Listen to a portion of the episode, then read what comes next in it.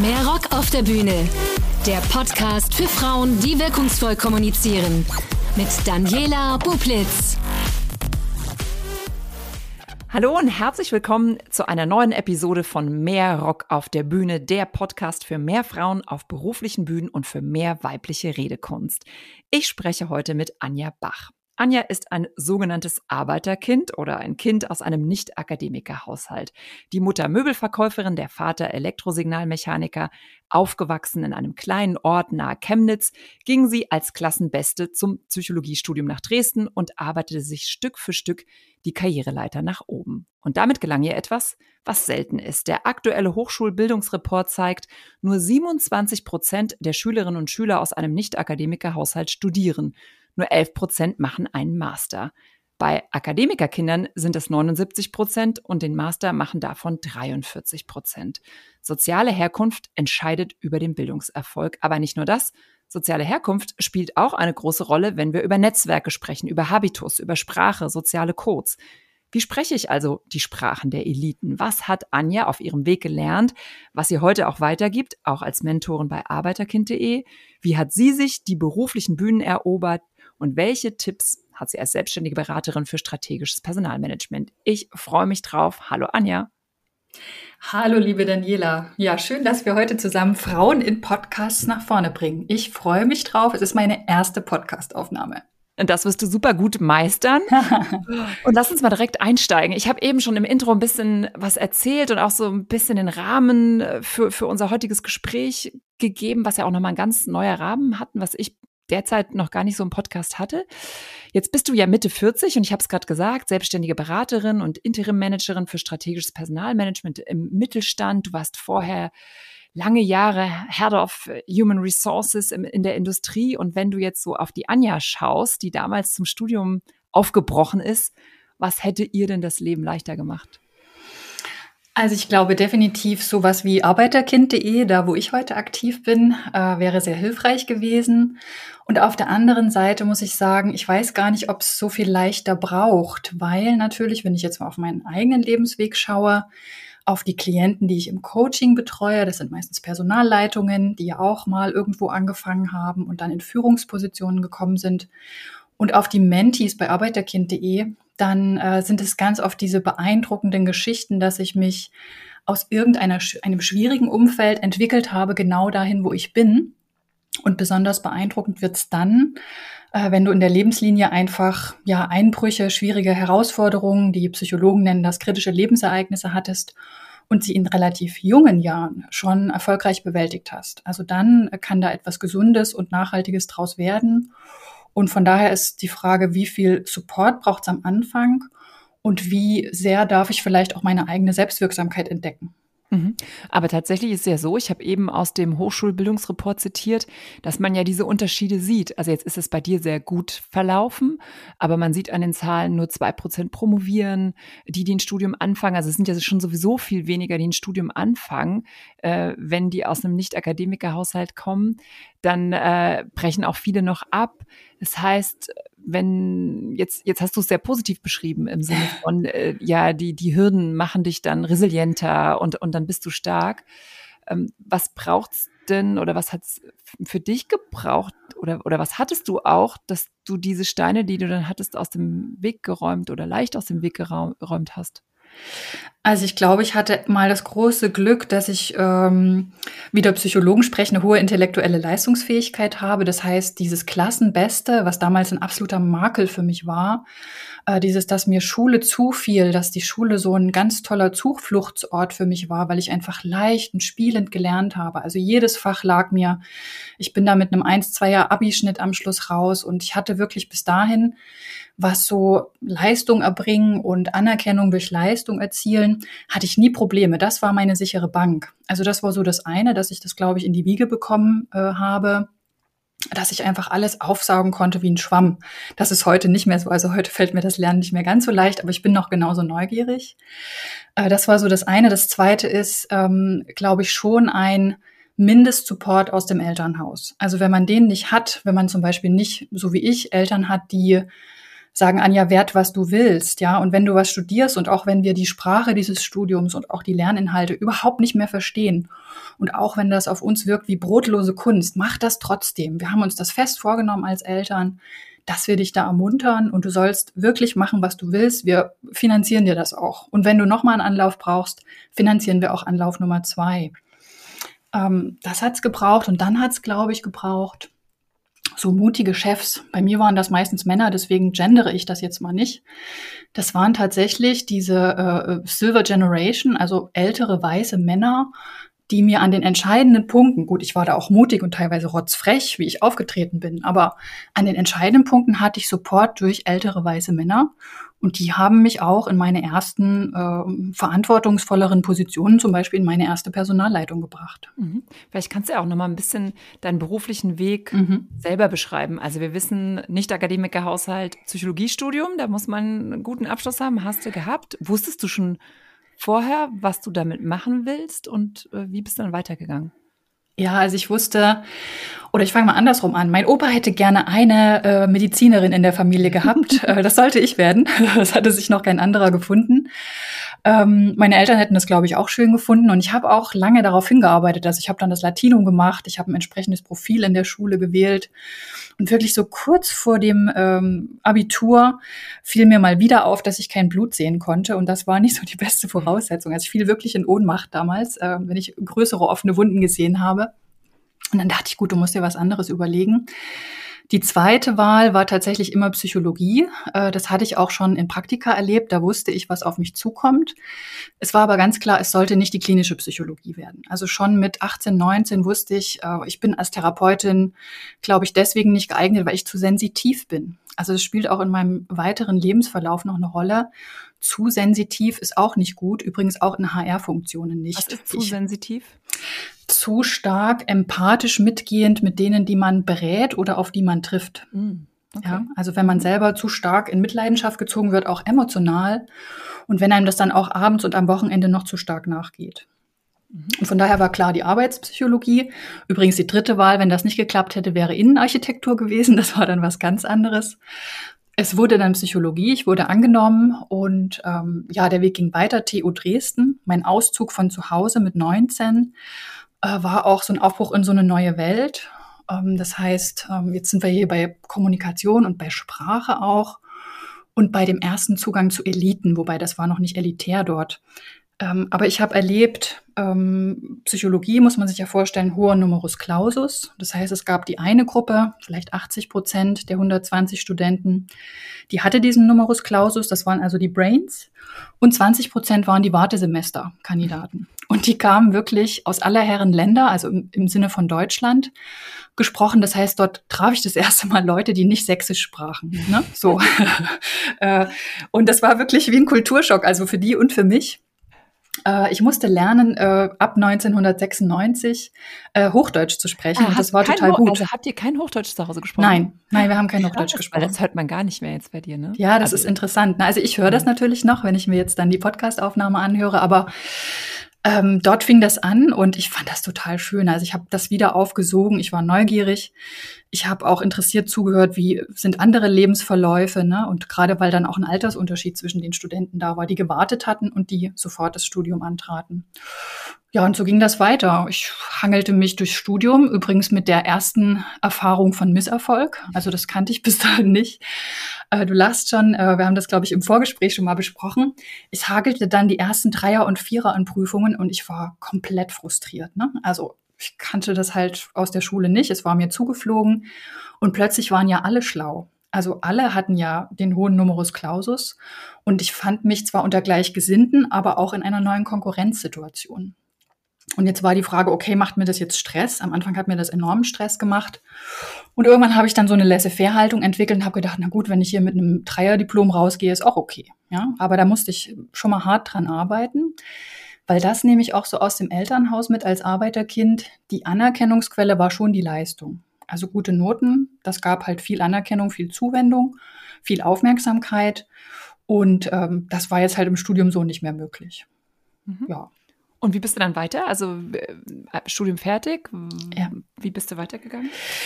Also im Studium war schon irgendwie klar für mich, äh, wenn ich fertig werde, äh, da wurden alle sechs Monate 120 äh, Psychologinnen und Psychologen fertig, allein am Standort Dresden.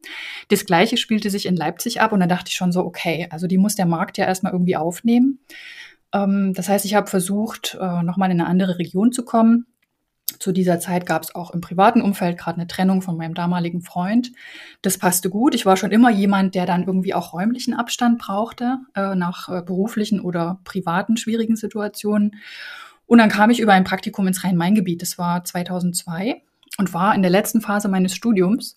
Das heißt, es standen noch Prüfungen aus, aber ich musste nicht mehr an Vorlesungen teilnehmen. Ja, und dann wieder ins kalte Wasser. Ich bin, glaube ich, das zweite Mal in eine WG gezogen, genau, in Mainz äh, und habe verschiedene Praktika gemacht, dann nacheinander im Rhein-Main-Gebiet, um auch noch ein bisschen rauszufinden, in welche Richtung will ich denn jetzt als Arbeitspsychologin.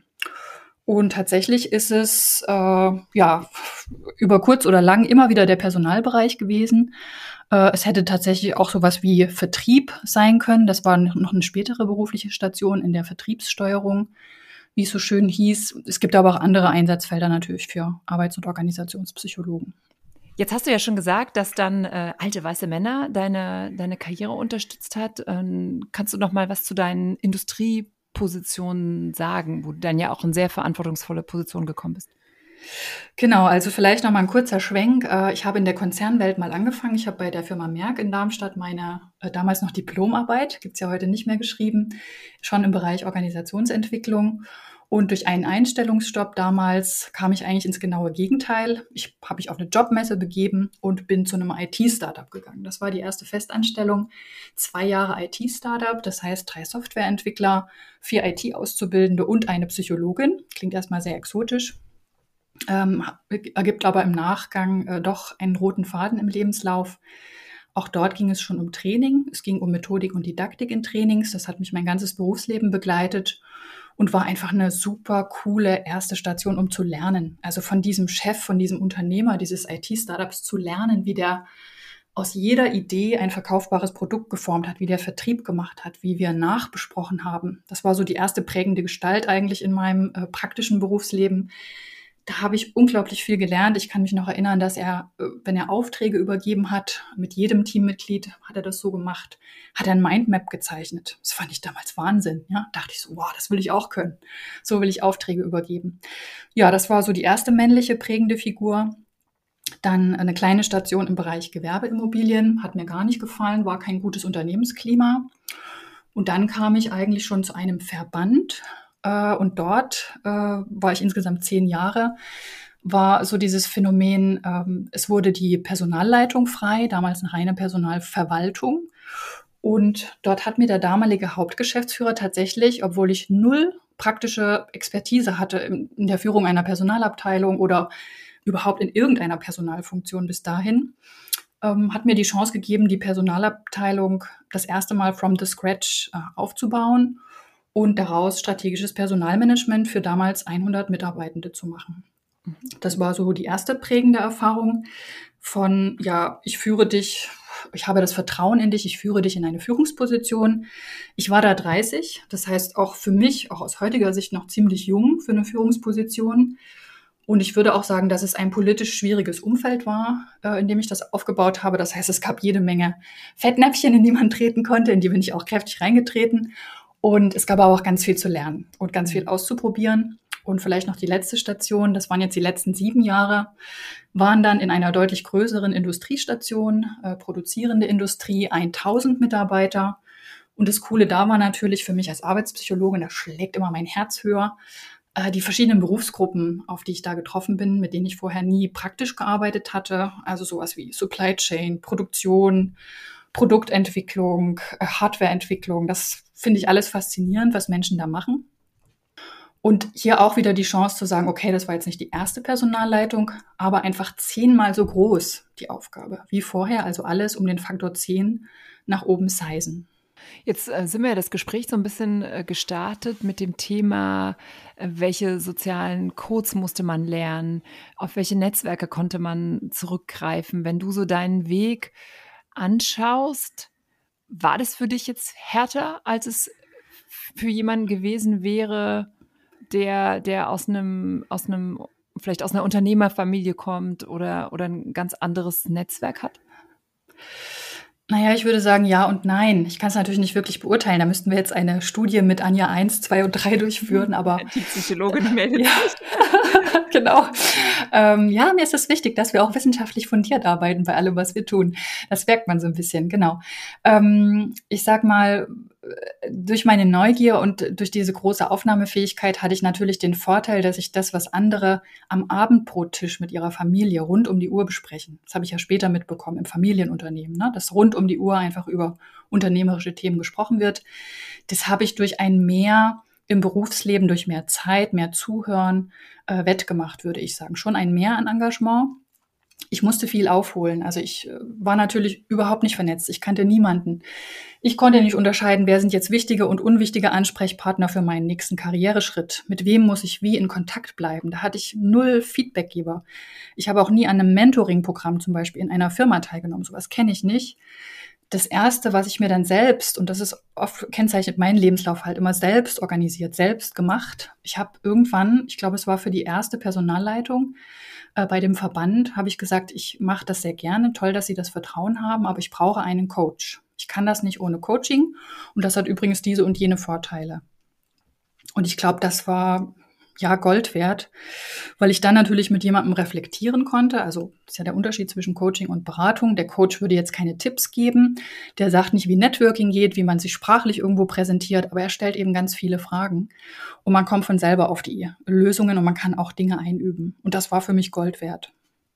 Und ähm, vorhin hast du, hast du gesagt, dass du sehr jung warst und du als du dann diese erste Führungsposition bekommen hast und du musst ja durch irgendwas aufgefallen sein, dass man dir das zugetraut hat. Und jetzt gibt es ja aber auch ganz viel äh, Karriereplaner, Beratung und du, du, machst das ja selber auch, warst, warst ja Personalleiterin.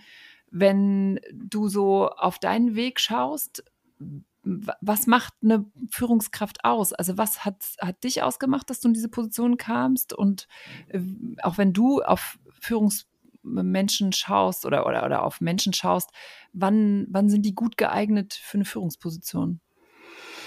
Hm. Ich fange mal bei mir an und dann versuche ich, ich starte den Versuch einer Verallgemeinerung. Äh, wir starten den Versuch, 35 Lehrbücher zu Führungspersönlichkeit zu erschlagen. Ähm, äh, bei mir äh, war es so, dass ich, glaube ich, an den entscheidenden Punkten äh, frechmutig war. Ich weiß nicht, ob es das Wort noch gibt und ob man das noch mag, aber ich bin schon dafür, dass ich in der Schule so, so, eine, so ein wirkliches Mäuschen war, also unglaublich zurückhaltend und erst durch persönliche Krisen und Herausforderungen, glaube ich, zu einem sehr selbstbewussten Menschen geworden bin, der vor 600 Leuten in der Stuttgarter Filderhalle einen Vortrag hält oder so ähm, und wirklich auch teilweise Rampensau war und sich darin wohlgefühlt hat. Ähm, dadurch hatte ich äh, die Chance, an den entscheidenden Stellen dann auch die Hand zu heben und zu sagen, so wirklich traue ich mir das nicht zu, aber ich behaupte das jetzt einfach mal, dass ich das gut kann. Und natürlich habe ich das schon mal gemacht. Äh, das, wonach Sie fragen, lieber Chef, lieber Kunde. Und äh, selbstverständlich können Sie mir da vertrauen. Also immer dieses Stückchen Frechmut, aber dann auch äh, verbunden mit einem, ja, Leistungsversprechen klingt jetzt so nüchtern, aber ich bin halt auch fleißig. Also hinten dran weiß ich halt, dass ich dann 200 Prozent in die Vorbereitung und Aufbereitung stecke und dass da was richtig Geiles rauskommt. Also mhm. die Überzeugung habe ich einfach gewonnen im Laufe meines Lebens. Die Verallgemeinerung, hm, was habe ich erlebt an erfolgreichen Führungskräften? Ich persönlich, es kommt jetzt auf die Wert, Wertehaltung des Unternehmens an, also des Systems, in dem ich mich bewege. Ich will es jetzt auch nicht zu abgehoben formulieren. Ich habe mich am Schluss immer gerne und gut in Unternehmen bewegt, die einfach vom Wertekanon her wertschätzend, eher familienorientiert, eher menschlich waren. Und da sind natürlich Führungskräfte erfolgreich, die einerseits eine langjährige Zugehörigkeit haben, das spielt schon eine Rolle, und die dann aber auch durch eine Mischung aus äh, wieder Frechmut und Fleiß auffallen, glaube ich. Ja, also bestimmte Persönlichkeitseigenschaften gehören auch dazu. Ich habe auch Führungskräfte gecoacht, die eine sehr, sehr hohe Gewissenhaftigkeit hatten oder eine geringe emotionale Belastbarkeit. Aber das sind schon keine guten Voraussetzungen. Einfach wenn das emotionale Grundgerüst oder die Belastbarkeit nicht stimmen. Ähm, aber so diese langjährigen äh, Werttreiber als gute Führungskraft ist schon ja jemand, der dieses Menschliche nicht aus dem Blick verliert und gleichzeitig aber Interesse an Führungsthemen hat, sich darin auch fortbildet und sich letzten Endes immer wieder mit sich selber beschäftigt. Also mhm. gesund bleibe ich nur und auch dauerhaft leistungsfähig als Führungskraft über die Jahrzehnte, wenn ich immer wieder in die Selbstreflexion gehe und auch in mich investiere und mir was Gutes tue. Ähm, siehst du einen Unterschied zwischen Männern und Frauen? Und ich habe, während du so erzählt hast, auch gedacht, naja, vor 20 Jahren war der Pool ja auch geringer. Also du hast eben Ansprüche an eine Führungskraft gestellt, wo ich mir dann denke, naja, wenn du ja nur einen bestimmten Pool hast, äh, kannst du ja nur aus dem schöpfen. Und je mehr AnwärterInnen da stehen, äh, ist mein Pool ja auch größer. Also erster Teil der Frage. Äh, siehst du einen Unterschied zwischen Männern und Frauen? Und konnte man vielleicht früher dann nur auf Männer zurückgreifen? Ich glaube schon, dass es, fangen wir mit dem zweiten Teil der Frage an, dass es lange so war, dass sich Frauen nicht so in den Vordergrund gedrängt haben.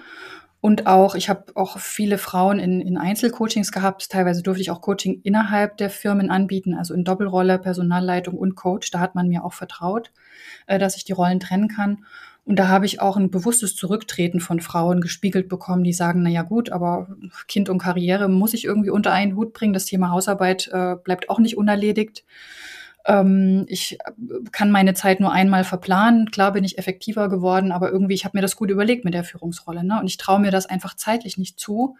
Und damals gab es halt noch nicht so schöne Sachen wie äh, Jobsharing zum Beispiel, was ich dann sehr stark promotet habe, seit, es, seit die Idee aufkam. Ich habe aber übrigens leider nicht eine Stelle äh, als Führungskraft in Jobsharing besetzen können. Ne? Mhm. Ähm, das ist dann so ein bisschen bitter. Ja, der Unterschied zwischen Männern und Frauen, also einer ist mir prägnant in Erinnerung, den, über den spreche ich auch häufiger, vielleicht verfestigt er sich dadurch aber auch äh, subjektiv. Das ist schon das Thema Gehalt. Also ich habe ähm, Frauen auch in Gehaltsthemen gecoacht und ähm, was ich festgestellt habe, ist, dass sie, also die, die Mehrheit der Frauen tatsächlich äh, auch bei einem Positionswechsel sich unter Wert verkauft, nicht weiß, was er äh, bzw. sie fordern soll und ähm, eher zurückhaltend in der Gehaltsforderung auftritt und sehr verständnisvoll auf Gegenargumente reagiert. Ähm, und dass dieser Teil der Frauen, die dann fast äh, zu viel verlangen und eher über die Stränge schlagen, äh, die dann auch bei den Männern so ein bisschen als, boah, die hat aber Haare auf den Zähnen äh, wahrgenommen wird, der ist sehr gering ausgeprägt, der Anteil dieser Frauen, den gibt es auch. Und bei Männern ist das aber viel selbstverständlicher. Das ist jetzt meine persönliche Erfahrung. Ne? Also, dass man ins Gehaltsgespräch geht und sagt, äh, äh, keine Ahnung, ich, ich gehe mal mit dem Doppelten rein, mal gucken, was passiert. Kommen wir auch gleich nochmal zurück, weil dann mhm. möchte ich dich nämlich so ein bisschen als, als äh, Co Coach benutzen hier für diesen Podcast. Ich würde gerne noch ähm, auf, auf zwei Punkte eingehen. Der eine Punkt, das hast du gesagt, dass du als Kind sehr zurückhaltend warst und dann irgendwann kam der Frechmut. Und ich glaube, das ist ja, was viele beschäftigt, äh, dieses, ich traue mich nicht, aus mir rauszugehen. Und vielleicht passiert in meinem Kopf ganz viel, aber ich, ich krieg's quasi nicht auf die Bühne in Anführungsstrichen oder ich krieg's nicht in einem Meeting platziert. Äh, ich kann nicht aus mir rausgehen. Was, was glaubst du auf dich bezogen, ähm, wie dir das gelungen ist, auf einmal selbstbewusst zu sein? Also es steckt schon ganz viel in den Worten, die du verwendet hast. Aus mir herausgehen konnte ich erst, als ich einmal in mich hineingegangen bin. Mhm. Ähm, das bedeutet, solange ich meine eigenen Gefühle, die ich in Kindheit und Jugend häufig hatte, ähm, nicht einsortieren konnte, nicht verdauen konnte, äh, auch noch in, in frühen Studienzeiten, ne, solange ich äh, ohne viel Feedback war. Ich war ja in einem Massenstudiengang. Äh, ich glaube, wir konnten an einer Hand abzählen, wann wir mal Workshops oder Gruppenarbeiten gemacht haben. Äh, viele Frontalformate. Das heißt, solange ich ganz wenig über mich wusste, konnte ich auch nichts von mir konsolidiert nach draußen geben. Ähm, das war so, der, war so der eine Teil. Und später kam das dann nochmal ganz geballt. Also ich bin nochmal ein ganzes Stück gewachsen, natürlich auch durch persönliche Herausforderungen, Trennung, Scheidung äh, von meinem ersten Mann. Ähm, aber auch äh, beruflich, als ich für diese erste Führungsposition in sehr jungen Jahren, hatte ich ja schon erzählt, in viele Fettnäpfchen getreten bin, aber eben auch das begleitende Coaching für viele tausend Euro von der Firma äh, gesponsert wurde. Das war eben über einen längeren Zeitraum, ich glaube ein Jahr hatte ich da Begleitung. Und dort sind wir wirklich nochmal in die Tiefe gegangen. Ich habe mich dann auch entschieden, eine eigene Coaching-Ausbildung anzuschließen, einfach weil es mich so viel weitergebracht hat. Äh, trotzdem habe ich äh, auch in der Zeit vor dem Coaching schon auf den großen Bühnen gestanden. Ich würde sagen, da gibt's auch so ein ähm, also da war ich frechmutiger, als ich, als ich es heute wäre. Heute bin ich eine integriertere Persönlichkeit. Ich weiß nicht, ob du mit dem Begriff was anfangen kannst. Mhm. Also heute bin ich einfach nur Anja und kenne mich aber noch besser als damals. Mhm. Und äh, apropos Fettnäpfchen, das würde mich jetzt schon interessieren.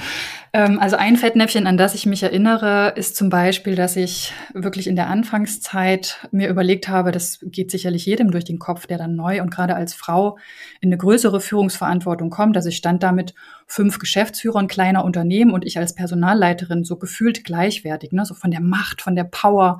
Ich fühlte diese Macht auf dieser Position, die mir die Leute durch Blicke plötzlich vermittelten. Und ich glaube, ich bin da sehr hart rangegangen. Also das war so ein, wie muss ich denn jetzt sein als Personalleiterin? Okay, ich bin hier für Einstellungen, Entlassungen zuständig. Und ich glaube, ich habe da ein sehr hartes Bild von mir vermittelt. Also diese Anteile habe ich ja auch in mir drin, aber die anderen, die waren eben weg. Und äh, das wurde mir teilweise auch gespiegelt, das war auch sehr wertvoll. Aber dann wieder die Frage, wie gehst du in jungen Jahren mit so einem Bild um? Ne? Jetzt hatte jemand gesagt, okay, er findet das nicht so gut, aber was machst du denn dann? Ähm, ich kann mich auch noch an eine Szene erinnern, ähm, da stand ich am Kopierer und ich muss noch mal kurz ausholen. Dieses Harte spiegelte sich auch in meiner Kleidung damals. Das heißt, ich habe überlegt, was kann ich jetzt, was muss ich jetzt anziehen, wie muss ich auftreten? wie kleide ich mich, wie schminke ich mich, Körperhaltung. Und ich hatte irgendwann, also immer Hosenanzüge und Kostüme, das war aber auch im Unternehmenskontext so gewünscht. Und ich wurde aber auch von den Farben immer reduzierter. Eigentlich bin ich jemand, der total gern Farben trägt. Und irgendwann stand ich am Kopierer und dann kam ein sehr geschätzter Kollege, damaliger Kollege, auf mich zu und meinte so, Anja, sag mal, hast du eigentlich einen Trauerfall in der Familie? Das werde ich nie vergessen, ja, weil das hat mich so aufgerüttelt ich hatte wirklich komplett schwarz an. Und zwar äh, nicht nur den Anzug und die Schuhe, sondern eben auch äh, die Blusen und die T-Shirts unten drunter. Ne? Es war mir nicht aufgefallen. Ich war da schleichend reingeschlittert und das habe ich ab dem Zeitpunkt auch wieder geändert. Und das Coaching hat mir eben weitergeholfen, ne? dann auch mal von jemandem vertraulichen Fremdbild einzuholen. Mhm. Und das passt vielleicht ganz gut äh, zu der zweiten Frage, die ich noch zu deinem Lebensweg hatte. Du hast gesagt, äh, du warst dann frechmutig und dann hast du ja gewusst, dass du es durch ganz viel Leistung wieder äh, dann schon abgearbeitet bekommst, sage ich jetzt mal. Wie ging es dir damit, dann auch ständig an die Grenzen zu gehen? Also ich glaube, in jungen Jahren, ich war ja jung, kann man das noch besser verkraften, aber ich merkte natürlich schon, ähm, wie jeder so seine körperlichen Baustellen hat, äh, hatte ich meine körperlichen Baustellen. Die hatte ich nicht erst seit ich Führungskraft war. Ich hatte damals immer schon Spannungskopfschmerzen gehabt. Und die wurden natürlich mehr. Also jetzt mal so als Beispiel für ein körperliches Symptom. Ne? Jeder hat ja so seine zwei, drei Stellen, wo man sagt, okay, da merke ich Stress eigentlich sofort. Das sind meine Frühwarnzeichen. Und die kamen vermehrt. Und dann sucht man nach Lösungen und teilweise ignoriert man das einfach. Und ähm, ja, das war schon schon belastend. Auf der anderen Seite war es äh, während der ganzen 20 Jahre seit meinem Berufseinstieg so, dass mich die HR-Arbeit fachlich immer so begeistert hat und so unter positives Feuer gesetzt, dass das natürlich auch eine Ressource ist. Also da kannst du deine Batterien unglaublich wieder aufladen, wenn du das richtige Thema gefunden hast. Mhm. Aber körperliche Baustellen gab es definitiv. Mhm. Aber das äh, perfekte Überleitung zum Thema Human, Human Resources. Ähm, ich glaube, jeder hat so ein bisschen im Kopf, was die so machen, ne? Oder man weiß es, weil man ja irgendwie in diese Abteilung äh, kommt und vielleicht hat man Glück und es ist eine gute Abteilung, die auch ganz viel Weiterbildung, Coaching macht. Vielleicht geht es nur um Arbeitsverträge. Wenn du auf Human Resources, auf die Kraft und eben hast du ja auch gesagt, ne, die, die, die Power, die dir das gibt, schaust, was macht für dich äh, gutes Human Resource Management aus oder, oder was ist das für dich auch in, in, in als, als modernes Human Resource wird ja jetzt viel über dieses Thema Personal äh, gesprochen. Also vielleicht fange ich mal auf einer anderen Ebene an und berichte so ein bisschen aus der Praxis der ersten Unternehmen, die ich ja jetzt berate und coach. Ich bin seit fünf Monaten selbstständig ähm, einfach weil es, glaube ich, eine riesen Bandbreite da draußen für gutes strategisches Personalmanagement gibt. Ich fokussiere mich jetzt auf das, was ich auch selber in den Unternehmen erlebt habe, eben auf kleinere und mittelständische Unternehmen bis zum größeren Mittelstand. Und da merke ich, dass schon ganz viel gewonnen ist in der strategischen Personalarbeit und dass man die auch wirklich gescheit und mit Freude machen kann, wenn man weiß, was man tut. Also wenn man das, das ganze zielorientiert betreibt. Und das ist, ähm, das ist kein Zufall, dass ich das jetzt als erstes nenne, weil es gibt da draußen immer noch ganz viele Personalleitungen oder HR-Führungskräfte, die auf Zuruf arbeiten, die wirklich von ihrer Geschäftsführung gesagt kriegen, so, äh, wir machen da jetzt eine neue Ausgründung oder wir haben ein Unternehmen zugekauft oder wir haben jetzt gerade Konfliktfall A oder B in den Bereichen C. Äh, bitte lösen. Ja, so. Also es hat ganz viel damit zu tun, dass ich es schaffe, als äh, HR-Führungskraft ein Themenportfolio überhaupt anzubieten, also in die Aktivität zu kommen und nicht in die Passivität, dass ich nur Auftragsempfänger bin. Und das habe ich auch immer in meinen Rollen äh, probiert. Also ich habe hoffentlich meine damaligen Teams auch dadurch begeistert, dass ich die Fahnenträgerin war und gesagt habe, so, wir strukturieren das jetzt. Ich bin großer Strukturfan und das Ganze hat ein System und das Ganze hat ein Ziel. Und dieses System und dieses Ziel und diese motivierende, motivierende Vision, die verkaufe ich der Geschäftsführung und dem Vorstand. Und wenn wir das geschafft haben, dann kriegen wir auch die Ressourcen dafür. Und es hat zwei Fällen zumindest, einmal in der Dienstleistung und einmal in der produzierenden Industrie, hervorragend funktioniert. Und wir wussten, auch wenn wir mal zu viel zu tun hatten oder oft zu viel zu tun hatten, wir wussten immer, warum wir an etwas arbeiten. Und das ist, glaube ich, motivierend, damit man nicht den Faden verliert und nicht in dieser Masse an Themen. Es strömen ja nicht nur Fachthemen auf dich ein in der Personalabteilung, sondern eben auch sehr viele belastende Themen, die bei dir einfach abgeladen werden qua Rolle. Und wenn du dann nicht weißt, auf welches Ziel du hinarbeitest, warum du das machst, dann ist das sehr schnell frustrierend und auch auslaugend. Mhm. Und glaubst du, dass die, die Macht von Human Resources äh, steigt? Früher war das ja auch gern mal so ein, ach ja, ne, da sind dann die Frauen. ja, wirklich. So, so, und das sind ja die weichen Themen. Und, genau. und es kostet Geld, es bringt kein Geld, ne?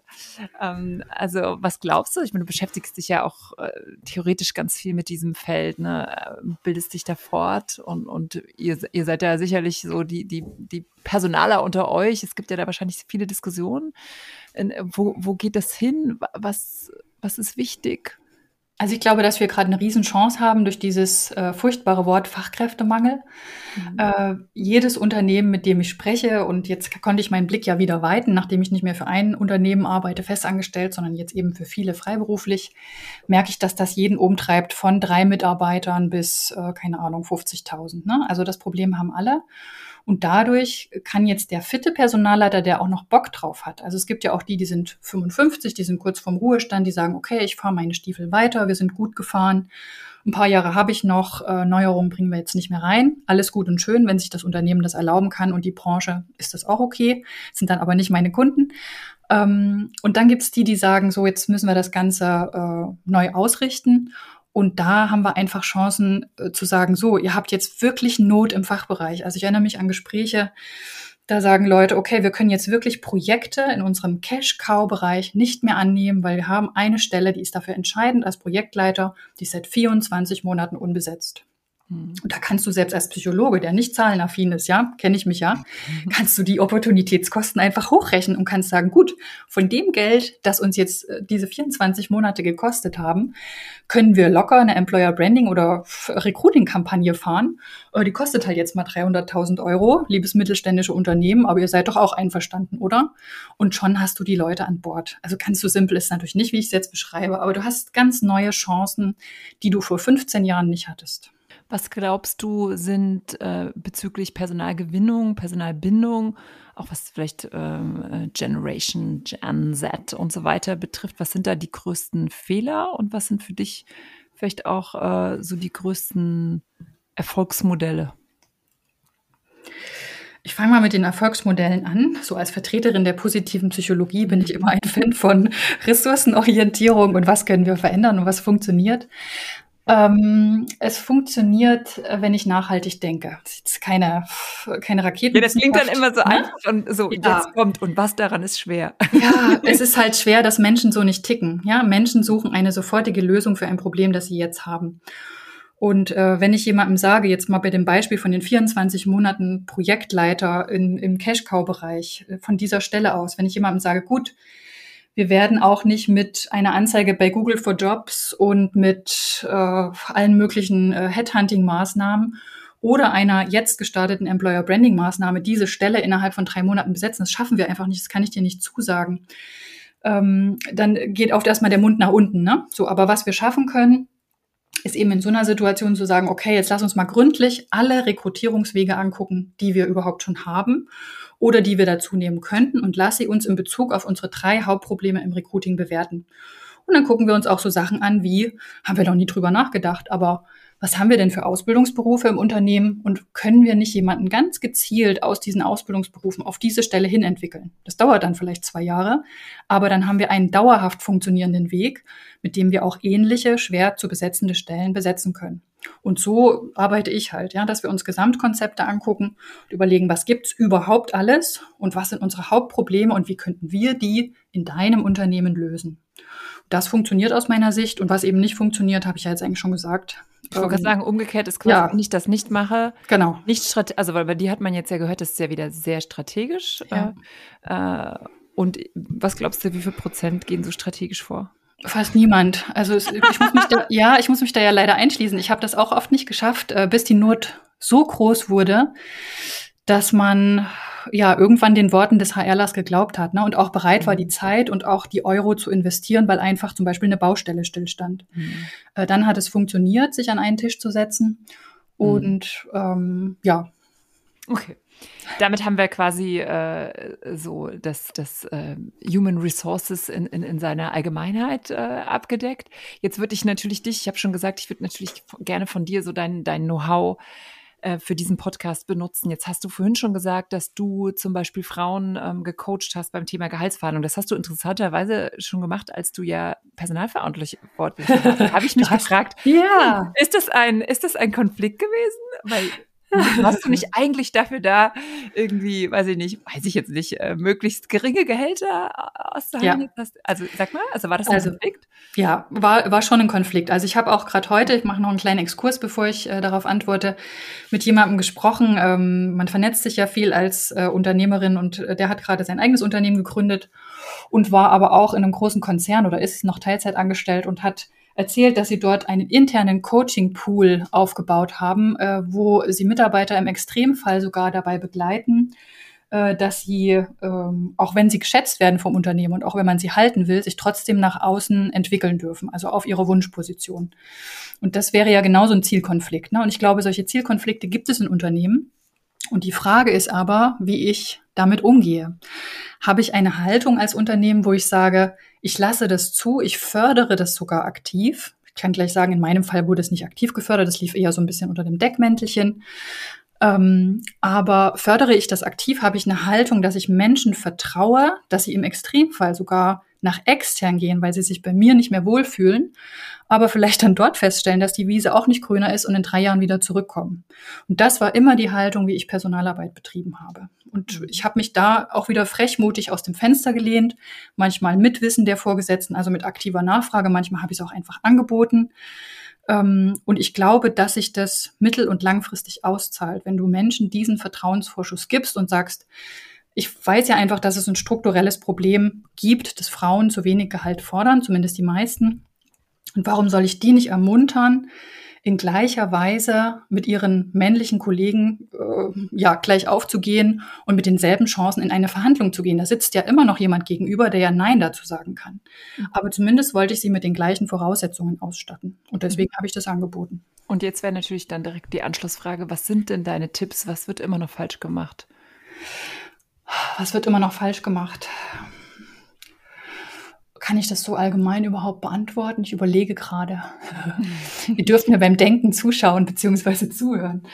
Ähm, also generell glaube ich, ähm, Frauen recherchieren in einer ähnlichen Weise wie Männer. Also die kommen auch drauf, dass sie sich äh, Quellen anschauen, dass sie sich Jobbezeichnungen anschauen. Man kann äh, Kuno-Nur-Bewertungen lesen. Auch da werden ja mittlerweile anonym Gehälter oder Gehaltsbänder veröffentlicht ähm, Frauen aus meiner Erfahrung sind dann eher im Gespräch eher bereit, auf äh, Kompromissvorschläge oder Gegenvorschläge einzugehen.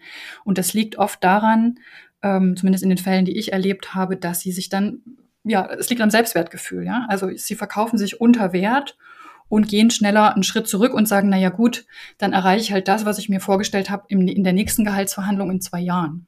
Ähm, also das habe ich so festgestellt. Männer sind da relativ ähm, ja, kompromisslos. Die sagen, nö, also es gibt für mich auch die Option, äh, dann das Unternehmen zu verlassen oder äh, eben nochmal zu überlegen oder auch mal mit ähm, einem Frust ein Gehaltsgespräch zu verlassen und sich nicht zu einigen. Ne?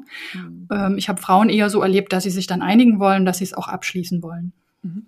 Und glaubst du aber wiederum, dass mit Frauen auch anders umgegangen wird? Also, dass dann eher auch so Dinge, obwohl man es nicht darf, wie, ah, sie haben ja auch ein Kind und das wird ja auch super oft krank und, äh, und überhaupt, sie sind eine Frau. Also, ne, nicht, dass das jemand ausspricht, aber das wird ja manchmal so ganz zwischen den Zeilen kommuniziert.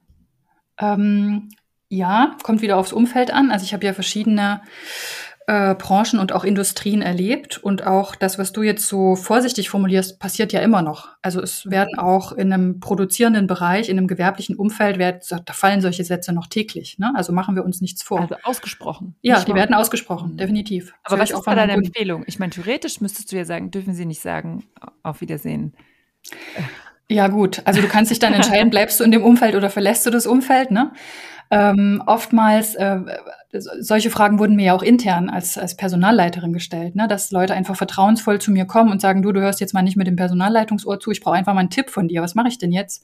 Mit meinem Vorgesetzten kann ich einfach über Gehalt nicht sprechen, der ist da argumentativ nicht zugänglich oder wir haben ein Mann-Frau-Problem, auch solche Dinge wurden thematisiert. Und dann habe ich gesagt, na ja gut, also immer noch mal versuchen, jemanden Neutralen mit dazunehmen, der sich auskennt, ist immer eine gute Empfehlung. Also man kann ja auch den Personaler mit zum Gehaltsgespräch bitten oder den Betriebsrat, sehr hilfreich. Also das Mitglied seines Vertrauens. Man, kann, man darf sogar einen Kollegen mitnehmen zum Gehaltsgespräch. Ne? Steht nirgendwo, dass das verboten ist. Stimmt, das ist mir aber echt neu. Das ist eigentlich ja. ziemlich gut. Also einfach tun, ne? So, es ist auch wieder so ein bisschen frechmutig und einfach mal ausprobieren. Machen kann dagegen keiner was. Ähm, und wenn ich, also ich empfehle jetzt nicht, das Unternehmen zu verlassen, weil es mit dem eigenen Chef in der Gehaltsverhandlung blöd läuft, sondern eher dann erstmal in einem größeren Unternehmen über den Tellerrand zu gucken, wenn ich eben über mehrere Anläufe gar nicht klarkomme, zum Beispiel gibt's ja dann auch so Taktiken von Führungskräften äh, oder Chefs oder Chefinnen, die sagen, ja gut, so ein Gespräch fällt auch gern mal aus. Ja, das ist ja auch eine Taktik, kann eine Taktik sein. Dann zu sagen, na gut, schau dich doch mal intern um und überlege, ob du im Unternehmen bleibst, weil die Kultur an sich ist vielleicht gut. Vielleicht hast du einfach einen doofen Vorgesetzten erwischt. Und wir wissen auch aus der HR-Brille heraus, nicht jede Führungskraft können wir zu einer super duper Führungskraft machen. Ja, das liegt einfach nicht in den, in den Händen der Macht sozusagen. Mhm. Warum haben wir so wenige weibliche Führungskräfte in Deutschland? Huh. Jetzt packst du sie aber aus hier, die Fragen. ähm, ja, also musst du gar nicht allgemein, also vielleicht auch ja. mit Blick auf die Unternehmen, in denen du warst, ähm, ja. wo es äh, ne, sicherlich auch darum ging, schaff, schaffen wir das? Und ja, jetzt immer mehr. Ich weiß nicht, ob jetzt bei den neuen Kunden das auch ein Thema sein wird. Also ganz äh, erstmal eine ganz simple Antwort. Männer sind da. Sie sind mhm. bisher meistens verfügbar. Ja, also mhm. sie gehen eben, wenn überhaupt, zwei Monate in Elternzeit, aber nicht zwei Jahre. Ähm, in manchen entscheidenden Situationen sind Frauen nicht da. Ähm, das wird auch nicht an sie gedacht. Und sie könnten demnächst auch schwanger werden und man könnte mutmaßen, dass sie ein oder zwei Jahre weg sind oder danach nur noch in Teilzeit arbeiten. Und wenn dann keine moderne Führungskraft da sitzt, sei es Mann oder Frau, ähm, die sagt, äh, ist mir doch egal, was meine Führungskraft für ein Zeitmodell fährt. Ich brauche einfach nur eine richtig gute Führungskraft. Solche Führungskräfte habe ich auch erlebt. Wenn der dann nicht da sitzt, dann äh, taucht die Frau auf dem Radar nicht mehr auf. Und zwar nicht nur während der Zeit, wo sie in Elternzeit ist, sondern auch schon zwei bis fünf Jahre vorher und zwei bis fünf Jahre danach. Mhm. Ähm, das ist so das eine. Und das zweite ist, und das äh, habe ich schon versucht, ein bisschen mit diesem Gehaltsverhandlungsthema zu beschreiben, Frauen suchen diese ähm, ambitionierten Situationen auch nicht unbedingt auf. Also sie haushalten mit ihren Kräften besser und sie überlegen sich, was sie für Kräfte und Ressourcen einsetzen müssten, um die Führungsposition einerseits zu erlangen, zum Beispiel mit Kind und zum Beispiel in Teilzeit ob das Umfeld das zulassen würde und was das aber auch für die private Situation bedeuten würde. Also sie sind sehr verantwortungsvoll. Sie sind in der Regel mega gut organisiert. Also ich habe keine Ausnahmen erlebt äh, unter den äh, Müttern. Und ähm, die überlegen sich das zweimal und im Zweifelsfall treten sie zurück und sagen, ähm, ich kann das nicht 100 Prozent zusagen und ich weiß auch nicht, ob ich das gesundheitlich hinkriegen würde. Mhm. Was das sind du? so zwei mhm. Hauptgründe. Was hast du für Tipps an Frauen, die sagen, ich will Karriere machen, ich will alles, ich will viele Kinder, ich will Karriere. Ich will also, äh, lernen vom Osten. äh, kümmere dich frühzeitig äh, um mega gute Kinderbetreuung. Äh, ich war jetzt in keinem Unternehmen, was eigene Kinderbetreuung angeboten hat, aber das wäre für mich ein bevorzugter Arbeitgeber, wenn ich selber Mutter wäre, bin ich ja nicht. Ähm, das heißt wirklich das Thema Kinderbetreuung mitdenken, sodass ich unabhängig davon bin, dass ich sagen kann, so jetzt kann ich mich wieder selbst verwirklichen. Gute Absprache mit dem Partner ähm, möglichst äh, partnerschaftliches Lebensmodell einfach, ne, wirklich nochmal zu überlegen, ich nehme mich da selber nicht aus. Beziehe ich meinen Partner, meinen Mann, meine Frau äh, wirklich äh, gleichberechtigt in alle Arbeiten mit ein? Die da jetzt auf uns als Familie zukommen. Und ich glaube, da gibt's immer noch, das liest man auch, äh, wie gesagt, ich selber bin auch betroffen, es gibt immer noch so dieses, ah ja, dann mache ich das halt schnell, ja, dann mache ich halt schnell die Hausarbeit. Ah ja, putzen, das macht bei uns die Frau, ist doch klar, ne? Wäsche kümmert sich die Frau. Ähm, also das wären so zwei Dinge, gut in der Partnerschaft absprechen, sich um Kinderbetreuung kümmern. Und dann natürlich möglichst, also wenn ich jetzt an jemanden denke, der so in den nächsten fünf bis zehn Jahren Kinder plant oder das äh, gerne hätte, dass man sich schon frühzeitig ein Umfeld sucht, wo man merkt, da wird das Thema supported. Das kann man eigentlich gar nicht früh genug anfangen. Äh, und das spürt man. Also einfach ein Auge drauf zu richten, wo ist ein familienfreundliches Unternehmen. Das, mhm. das wäre cool. Äh, Selbstständigkeit ist natürlich auch eine Möglichkeit, aber da wissen wir, dass die Frauen in Deutschland einfach noch nicht so wahnsinnig gut abgesichert sind. Mhm. Aber ich finde es ganz spannend, dass äh, vorhin auch, als ich eine ähnliche Frage gestellt habe, äh, du hast es geht nie darum, dass Frauen das nicht können oder fachlich sich anders verhalten sollen. Oh Gott, ist tatsächlich immer das um, also nur mal, ja.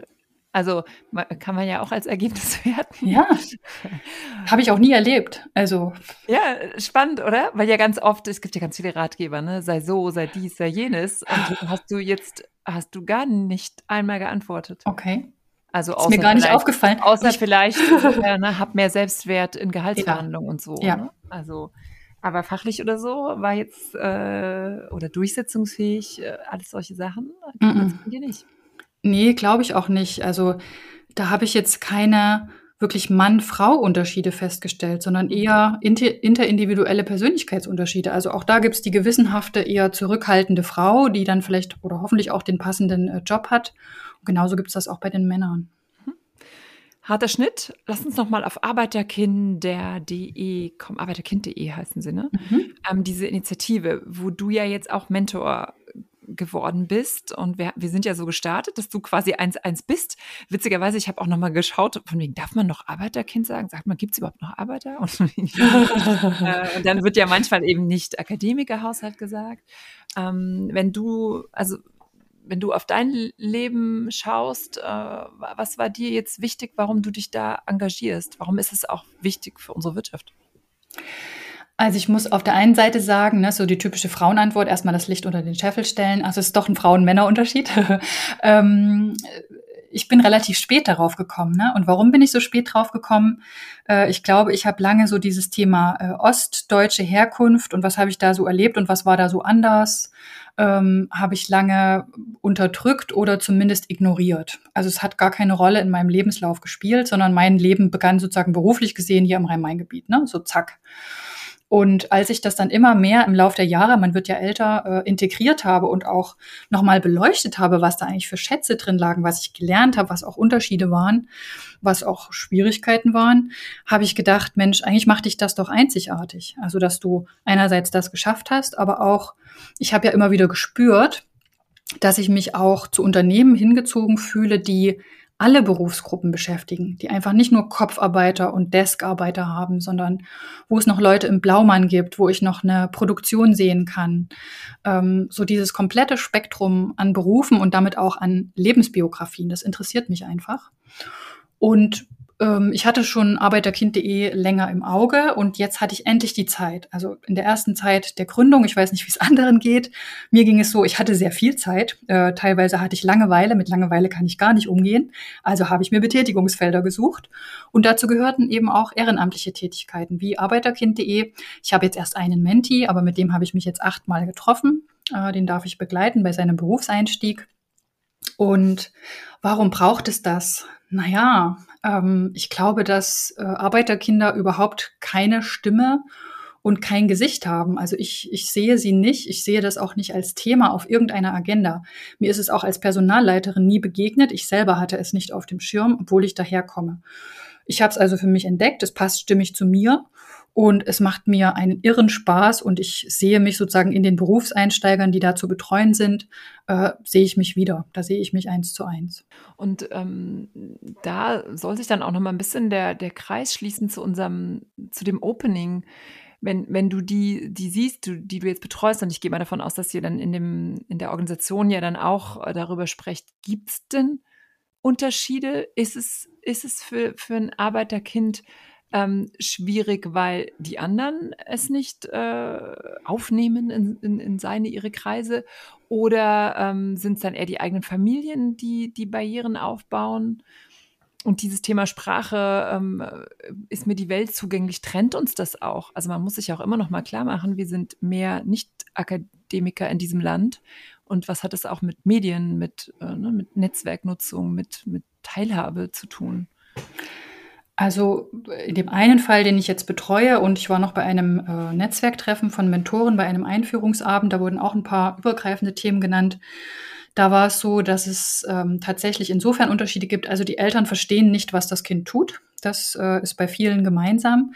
Sie verstehen den Studiengang nicht, sie verstehen den Beruf nicht. Man kann wenig darüber erzählen. Also wenn man sich gut versteht im Elternhaus, ist einfach dann Beruf und Arbeit kein Thema, weil die Eltern nicht mitkommen. Mhm. Ähm, das war so das eine. Das zweite ist äh, kein Zugang zu Netzwerken. Also was für andere ganz selbstverständlich ist, nämlich was gibt es überhaupt für Netzwerke? Äh, wie heißen Leute in Netzwerken? Wie komme ich daran? Welche Netzwerke sind gut für den Weg, den ich vorhabe? Und äh, bin ich jetzt zu frech oder zu forsch, wenn ich den jetzt auf Xing oder LinkedIn oder wo auch immer anschreibe oder sogar mal anrufe? Oder kann sogar jemand anderes einen Kontakt für mich herstellen? Sowas kennt ein Arbeiterkind nicht, habe ich festgestellt. Ne? Also das ist wirklich, da muss man sich einen längeren Weg erarbeiten. Ähm, und natürlich gibt es keinerlei Vitamin B, also wie komme ich an ein Praktikum, wie komme ich an eine erste Stelle. Das muss ich alleine schaffen und alleine wuppen, definitiv.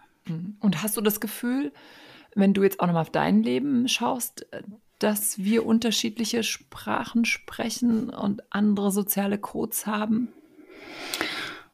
Ja, schon. Aber ich weiß nicht, ist das jetzt Arbeiterkind oder ist das ähm, einfach so, äh, hängt das vom Gesprächspartner ab. Ne? Also wenn ich jetzt an eine Familienfeier bei mir zu Hause denke und ich komme in das Umfeld daheim, äh, ist da überhaupt Beruf ein Thema? Und äh, wenn ja, was von, von meiner Fachsprache, das ist ja jetzt auch HR-Welt, was kann ich dort überhaupt anbringen? Also ist es eher ein Fachthema? Ist es ein Thema zwischen Menschen, die studiert haben und eine Ausbildung gemacht haben? Oder ist es ein Merkmal des Arbeiterkinds? Das könnte ich jetzt nicht differenzieren. Oder vielleicht sogar noch ein Generationenthema. Ja, auch, auch das. Ne? Also ich würde es jetzt nicht nur auf Arbeiterkind oder äh, gut vernetztes ähm, Unternehmerkind äh, schieben. Ähm, das wäre mir zu simpel. Mhm. Zum Schluss noch das Thema Bühnen erobern. Ähm, kannst du mal schildern, welche Bühnen du so bespielt hast und, und bespielst und was kannst du davon vielleicht auch an Tipps weitergeben? Meinst du jetzt Bühnen im wörtlichen Sinne? Das kannst du dir überlegen. Ich Aha. finde auch ein Meeting ist eine Bühne, aber ah, vielleicht okay, meinst okay. du auch große Vortragsbühnen, ähm, sprechen vor Menschen, Positionen durchsetzen. Welche Bühnen habe ich bespielt? Also äh, ich glaube, dass ich äh, lange halt so die Bühne der Festanstellung und dann auch äh, in Form von Führungskraft in Festanstellung bedient habe. Und das ist ein bestimmtes Setting, das bestimmte Fähigkeiten erfordert. Und da habe ich mich reingefuchst. Und da habe ich einfach oft durch nach vorne preschen. Also ich habe immer gesagt, zwei Schritte vor, einen zurück und mal gucken, ob einem der Kopf abgeschlagen wird mit dem, was man da schon beschlossen hat. Also ich bin jemand, der dann einfach macht und dann hinterher guckt, okay, erschießt mich jetzt ein Geschäftsführer oder Vorstand oder darf ich weitermachen? Vielleicht sind sie ja sogar begeistert, kam auch oft raus. Das war so eine Bühne, auf der habe ich mich wohlgefühlt. Die ist aber auch körperlich nicht spurlos an mir vorbeigegangen. Also die war schon anstrengend.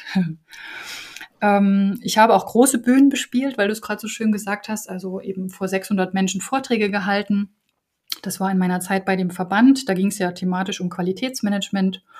Und da war ich so die Frau für die fachfremden Themen, sage ich mal. Also alles, was mit Psychologie zu tun hatte, mit Führung, mit Kommunikation, aber auch mit, äh, wie können wir Managementsysteme in der Personalabteilung gewinnbringend einführen. Ne? Das war dann mein Spezialthema. Und da bin ich äh, durch die Bühnen der Republik getingelt und äh, habe auf größeren und kleineren Bühnen gesprochen. War da auch als Beraterin unterwegs in der Zeit. Ansonsten fühle ich mich noch auf der Bühne eins zu eins sehr wohl, würde ich sagen. Also das eins zu eins Coaching-Setting, weil das unheimlich schnell zu so einer ganz großen Vertrautheit führt, also jetzt in meinem Fall mit HR-Führungskräften, die sich wirklich beruflich und privat, sie müssten nicht, aber die meisten lassen sich beruflich und privat auf das Coaching ein, so dass wir wirklich auf äh, sechs Lebensbereiche gucken können, Beruf und Bildung, Körper und Gesundheit ist ein Thema, Familie und Beziehungen, Gedanken und Gefühle, Kreativität und Inspiration, aber auch Finanzen und Materielles. Und da ist einfach ein großes Vertrauen, eine große Intimität, dass sich jemand dann begleiten lässt. Also es ist immer noch B2B, ja. Also mich zahlt das Unternehmen, nicht die Einzelperson. Und das schätze ich einfach sehr, dass ich HR-Führungskräfte da begleiten darf und das erfüllt mich richtig. Ich gehe da erfüllt raus und es ist auch überhaupt nicht anstrengend für mich. Also das ist, wenn ich nur das machen könnte und nur damit Geld verdienen, würde ich das tun. Und ähm, Stichwort die Vorträge, die du gehalten hast, ja. äh, hat es Lampenfieber? Definitiv. Ich habe auch immer noch Lampenfieber. Ich bin aber auch so jemand, der, ich sage mal, ich bin Sensation Seeker. Ich musste dann aber auch immer bei jedem Auftritt was Neues ausprobieren. Also damals war noch so die Welt von Voting-System. Ich weiß nicht, ob du dich daran ja, ja, erinnern ja, kannst, wo man so Koffer mitschleppte und so Fernbedienungen, ja. Und dann habe ich gedacht, ich muss jetzt die erste sein, die so ein Voting-System bei 600 Leuten ausprobiert, ne? Und natürlich mit allem, was so schief gehen kann. Und jedes Mal eine neue Challenge und noch ein Plötzchen drauf. Und dadurch hatte ich natürlich Lampenfieber. Äh, meistens hat's sehr, sehr gut geklappt. Aber was würdest du sagen? Wie geht man mit Lampenfieber um? Also ich bin so damit umgegangen, dass ich äh, mindestens zu 120 Prozent vorbereitet war, also so Perfektionistin. Ja. Und dann aber wirklich nochmal, das habe ich im Coaching gelernt, mich in meine Kraft zu stellen. Also mir wirklich nochmal bewusst zu machen, jetzt bist du vorbereitet da und da kommst du her, das und das hast du alles schon geschafft, du schätzt an dir ABCDE und jetzt kannst du sowieso nichts mehr verändern. Jetzt liegt es in der Hand sozusagen der guten Vorbereitung und des Auditoriums, was aus dieser Veranstaltung wird. Wie bekommen wir mehr Frauen auf die Bühnen? Ähm, indem wir sie gezielt ansprechen. Ich glaube, dass Frauen gar nicht auf die Idee kommen, wenn ich jetzt mal so an meine Kunden denke. Ne? Du ja wohl schon, ne? Ja, ich kam auf die Ich hatte auch immer schon so ein bisschen dann, als ich äh, eben frechmutiger wurde, hatte ich dann auch so Selbstdarstellungstendenzen. Ne? Da muss man ja auch aufpassen, dass es nicht zu viel wird. Ähm, ja, aber Entschuldigung, ja, ich wollte ja, ja, war so. Aber, Definitiv. Nee, aber weil, weil du eben gesagt hast, man muss sie ansprechen. Ich, und, und, du ja selber so wie, ich meine, okay, am Ende wurdest du auch angesprochen, das stimmt natürlich. Ja. Ne? Also, ja, ne, deine Position, da wurdest du ja dann, es war nicht, dass du gesagt hast, ich möchte Personalleiterin werden, oder? Doch, das war schon so. Ja, ich bin da, ich bin da marschiert. Also bei mir war es nicht so, mich musste man nicht fragen. Ja, also ich habe, äh, ich, ich, ich liebe auch sowas wie Texten oder äh, Content Marketing oder so. Da bin ich wahrscheinlich eine untypische Psychologin, weiß ich nicht. Ja. Äh, ich liebe das einfach, das liegt mir, ja, mich auch nach außen darzustellen. Aber es war, wie gesagt, nicht immer so.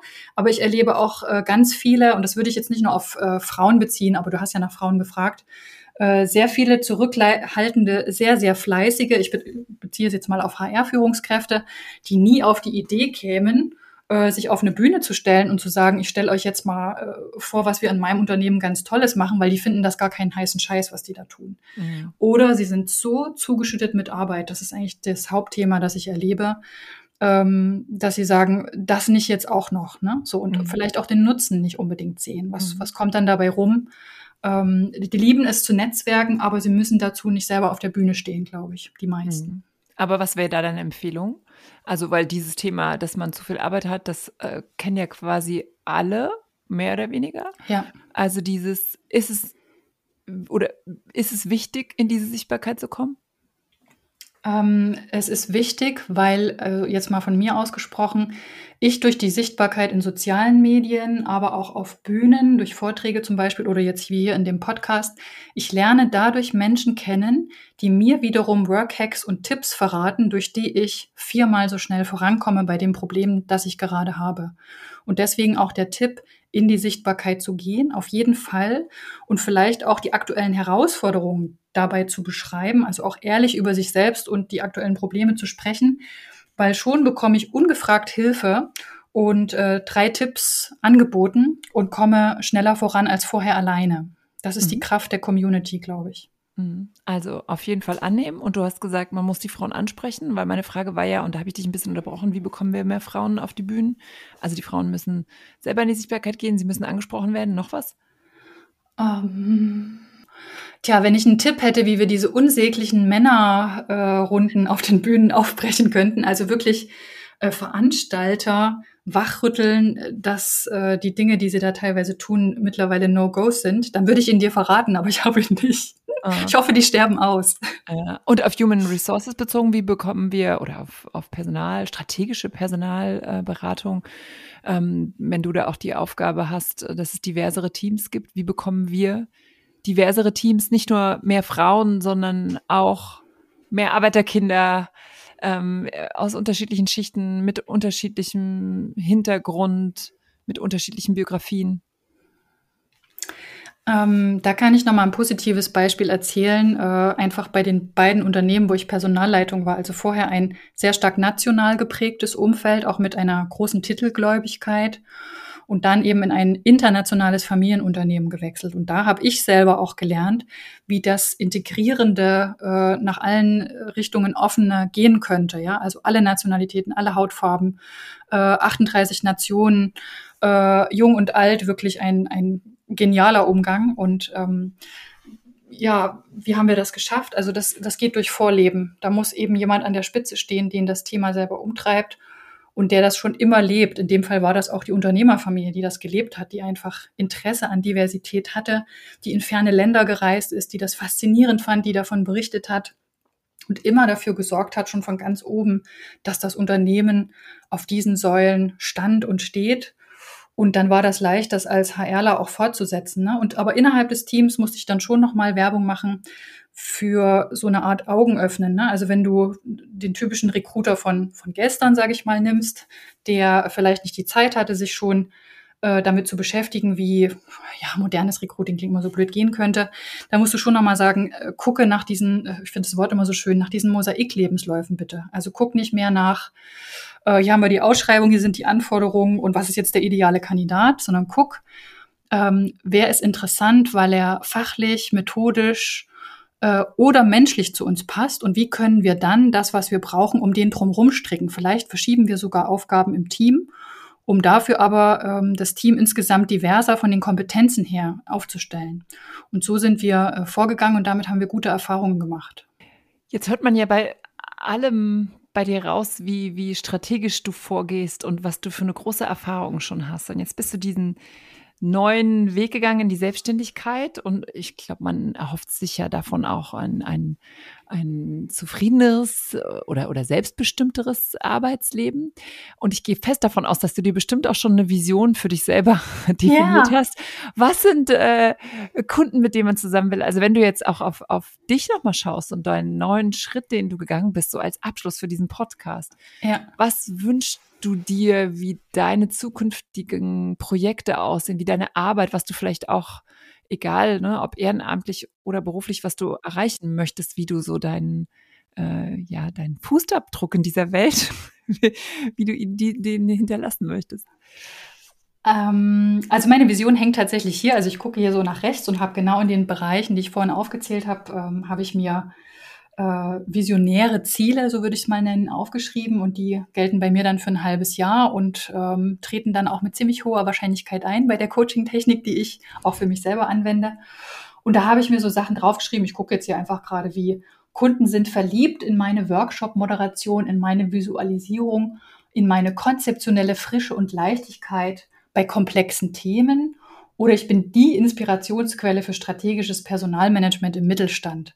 Und so hängen da noch viel mehr Karten. Also was ich mir wünsche, ist einfach, dass ich äh, selber als Person ähm, mich als ganze Anja zeigen darf bei meinen Kunden dass die Kunden das dann genauso machen. Ja, also ich, ich liebe es, mit Kunden zusammenzuarbeiten, die äh, sich im Coaching oder auch bei Personalthemen, ich berate ja auch fachlich zu strategischen Personalthemen, hat man ja vielleicht gemerkt, ähm, die sich da öffnen und sagen, ja, aber der, der eigentliche Hund liegt ja nicht in dem Fachthema begraben, sondern wir haben ja hier noch einen Teamkonflikt. oder äh, da schwelt schon etwas ganz lange oder ich habe noch eine gesundheitliche Belastung, die mich halt einschränkt bei der Lösung dieses Problems. Und dann können wir ganzheitlich an so eine Lösung rangehen. Das liebe ich, ähm, diese Offenheit, auch diese Wertschätzung und diese Menschlichkeit in der Zusammenarbeit. Und ansonsten möchte ich persönlich jetzt in meiner nächsten Lebensphase, die ja angefangen hat, ähm, noch viel mehr als bisher gesund bleiben. Ich möchte mir auch äh, das gönnen, was wovon viele träumen, also auch regelmäßige Auszeiten. Aha, das als ja. Selbstständige, Anja. Ja, tatsächlich. Du, in der Festanstellung hat man immer gesagt, oh Gott, ich würde so gern mal ein Sabbatical machen. Ne? Und als Selbstständige sagt man, naja gut, ich habe das jetzt einmal gemacht. Ich war drei Monate mit dem Wohnmobil um die Iberische Halbinsel. Warum soll das nicht wieder gehen? Es ist eine reine Organisationsaufgabe. Ja, das, ist wirklich ja, so. Stimmt. Ja? Das ist so. auch eigentlich falsch, dass ich gelacht so. habe, weil stimmt, ich glaube, es war diese Verzweiflung ja. von wegen, wer hätte das quasi nicht können, aber wenn man erfolgreich ist, dann bist du wieder zack in den Jobs. Ja, ne? das stimmt. Also, das stimmt. Ich glaube, man muss gut Vorkehrungen treffen und das wird nachher trotzdem ein Kraftakt. Aber ich habe den Kraftakt ja einmal geschafft, ja, also warum soll ich es nicht auch mal schaffen? Cooles Ziel, Entschuldigung, genau. cooles Ziel, Anja. Ist, ja, total. Also es ist auch fest mit meinem Mann verabredet, wir wollen das regelmäßig machen. Das muss jetzt nicht jedes Jahr sein, das wäre ein bisschen dekadent, aber doch regelmäßig. Ne? Da lerne ich so äh, von der professoralen Welt, die sagen, okay, jedes siebte Jahr Sabbatjahr, ne? Geil. Oder mhm. Forschungssemester. Richtig ja. cool. Ähm, ja, gibt's noch irgendwas? Nee, ich glaube, so dieses, dieses integrative Sein und mir auch, ja, das klingt jetzt blöd und das ist auch so abgegriffen, aber so diese Aufträge eben aussuchen können. Ne? So, es ist schon so in der Festanstellung, die meisten Sachen habe ich geliebt und habe ich auch gerne übernommen, aber es gibt eben auch Themen, wo du sagst, na gut, da bist du jetzt Vertreter der Geschäftsführung oder des Vorstands. Das kannst du jetzt nicht ablehnen und du musst auch äh, ein, ich sag's jetzt mal extrem, also auch wenn du eine Führungskraft hättest, die unterirdisch mit ihren Mitarbeitern umgeht, hatte ich zum Glück nur sehr, sehr, sehr selten und ist auch sehr lange her, aber ähm, die musst du auch vertreten. Ne? Und du musst auch die Kündigung aussprechen, wenn du den Auftrag dazu bekommst. Und das auch am 23.12., obwohl du das nicht möchtest. Mhm. Und das habe ich einfach jetzt nicht mehr. Ne? Und da bin ich total froh drum. Also noch, noch mehr Expertentum und ja. dann wünsche ich dir natürlich alles Gute, dass dir das genau so gelingt, weil vielleicht ist ja genau das auch die Inspiration, sowohl Leistung zu erbringen, als auch alle sieben Jahre ein Sabbatical um die Welt zu sehen, denn am Ende sind wir ja auch auf dieser Welt, um zu leben und glücklich zu sein. Von das daher, hast du schön gesagt. Vielen, vielen Dank für diesen Ritt durch dein Leben und für diese vielen verschiedenen Facetten. Ähm, mir ist auf jeden Fall hängen geblieben, dass äh, Personalarbeit echt super strategisch ist. Äh, ich glaube, man, man ist da immer nur so in diesem Einstellungs- äh, und so, so ein bisschen dieses Agile und, und New Work, äh, was immer so fancy klingt. Und man hat so gemerkt, ach nee, ne, muss da schon ordentlich sitzen und äh, planen, nachdenken. Von daher vielen, vielen Dank, dass du Gast im Podcast warst. Dankeschön für die Einladung und ja, äh, da draußen an alle Ladies und auch Gentlemen, die zugehört haben. Also, falls ich darf, noch mal so kurz mein Fazit. Ähm, ich glaube, äh, dass es ganz wichtig ist, so wie ihr es vielleicht bei mir auch gehört habt, dass man seine Herkunft zu schätzen lernt, dass man regelmäßig in der Selbstreflexion bleibt, dass man unbedingt seine berufliche Liebe findet, also nicht nur seine private, sondern auch seine berufliche, dass man sich um sich kümmert, sehr, sehr gut. Und ähm, dann hatte ich als Abschlussfrage, die darf gerne offen im Raum stehen bleiben, noch an euch die Frage, wann hast du dich eigentlich das letzte Mal gefeiert? Uh, in diesem Sinne, diese Frage. Am besten wäre das, schreiben wir vielleicht auch äh, genauso in die Show Notes. Dann kann man ja. über die Frage ein bisschen nachdenken. Vielen, vielen Dank, dass du Gast warst und ich hoffe natürlich, dass es euch, liebe Zuhörerinnen und Zuhörer, dass es euch gefallen hat und dass ihr inspiriert seid, dass ihr jetzt ein bisschen über diese Frage nachdenkt und wenn ihr begeistert wart und wenn ihr der Meinung wart, diesen Podcast müssen mehr Frauen und auch Männer hören und auch mehr Personalverantwortliche, dann empfehlt die Folge gerne euren Freunden und allen Personalverantwortlichen weiter. Teilt die Folge gerne auf den Social Media Kanälen und wenn ihr der Meinung seid, wir brauchen mehr Rock auf der Bühne, das muss eine große Bewegung werden, bei der sich Frauen gegenseitig unterstützen, dann abonniert den Podcast bewertet die Episode heute hier und schreibt gerne eure Kommentare, vernetzt euch auch gerne mit Anja. Und wenn ihr noch ein tolles Female Role Model kennt, dann her mit dem Namen. Wir wollen von ihr lernen. Ladies, let's get loud. Tschüss. Mehr Rock auf der Bühne wurde euch präsentiert von Robert Spaceship, dem Podcast-Netzwerk. Wollt ihr Werbung schalten oder Sponsor werden? Einen eigenen Podcast produzieren? Das Team von Robert Spaceship unterstützt euch gern. Alle Infos und noch mehr tolle Podcasts findet ihr auf www.robertspaceship.com.